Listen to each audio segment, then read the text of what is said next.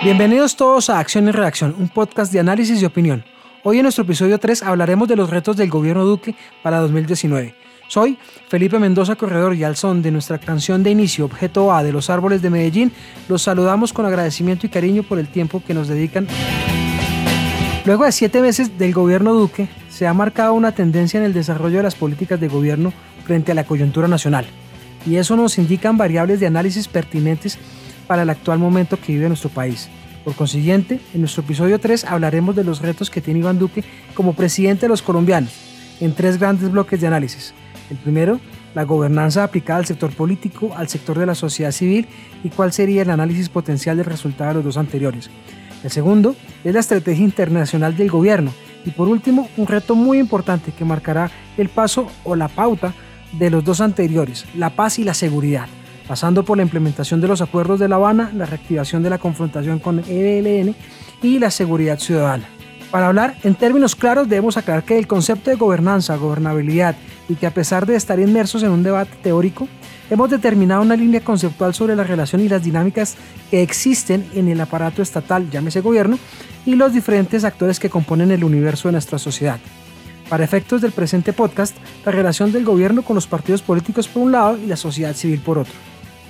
En cuanto a los partidos políticos, la relación desde el gobierno nacional se estableció a través del Estatuto de Oposición, herramienta mediante la cual los partidos políticos podrían declararse como partidos de gobierno, de oposición o independientes. En ese marco, y bajo unas mayorías débiles, oscilantes entre la necesidad de mermelada y una oposición que reclama garantías y un plan de gobierno claro,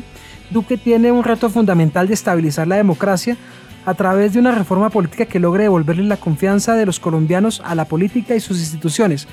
a través de la modernización del sistema político, reglas que rompan con los esquemas tradicionalistas de entender y hacer la política en el país. Sin nuevas reglas, seguiremos con el imaginario de desconfianza y desgaste institucional que alejará a la ciudadanía y daría paso a peligrosas propuestas populistas, ya sean de izquierda o derecha. En cuanto a la relación con la sociedad civil, existe una constante y es el desgaste institucional, así como la desconfianza entre la sociedad civil, parte del sentimiento popular histórico que siempre los gobiernos han gobernado de espaldas a las necesidades de quien los elige. Por eso Duque y su gabinete deben asumir una postura que recoja la perspectiva nacional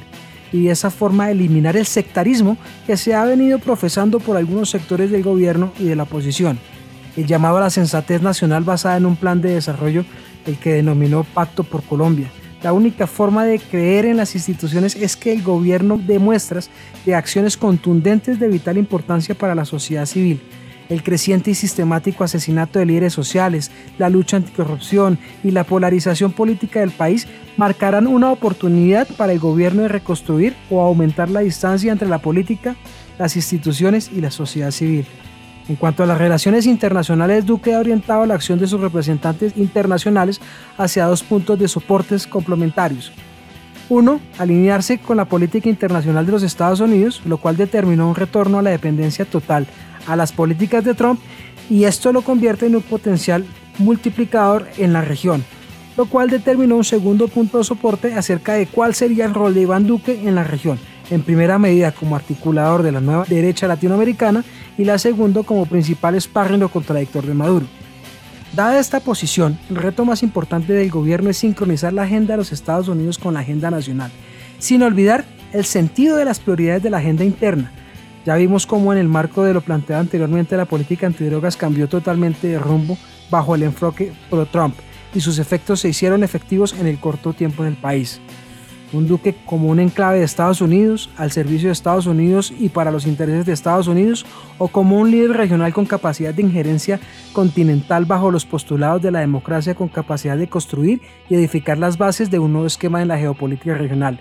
En momentos de transición política, el rol de Duque puede ser fundamental en el desarrollo del colonialismo americano de este siglo o el fortalecimiento de pares regionales que promuevan una comunidad andina consolidada y con capacidad de romper las lógicas de poder intercontinentales ya establecidas. El punto de inflexión de la política internacional de Duque es la agenda nacional. Por ende, el cumplimiento de los acuerdos de paz firmados en La Habana se convertirá en una variable permanente de presión internacional.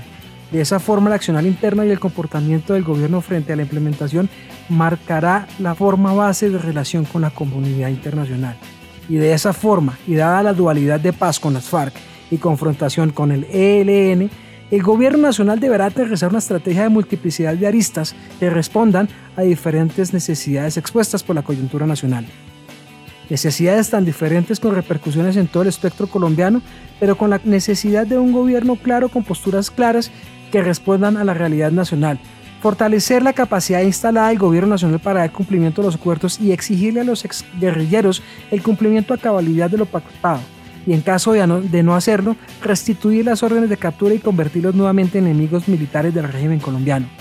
Para los reductos inconformes de las FARC, el camino ante una institucionalidad fuerte y cumplidora de los acuerdos les deja dos caminos, o se acogen a la JEP, a la justicia colombiana, o se convierten en objetivos del aparato militar.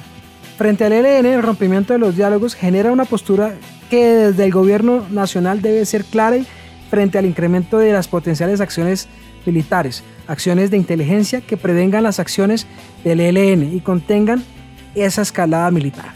así como reducir la capacidad de maniobra y de esta forma obligar a la insurgencia a una entrega de armas, sin capacidad política de negociación y dar de esta forma el paso a la rendición militar, siendo este un frente de combate muy peligroso y difícil de mantener por parte del Estado colombiano.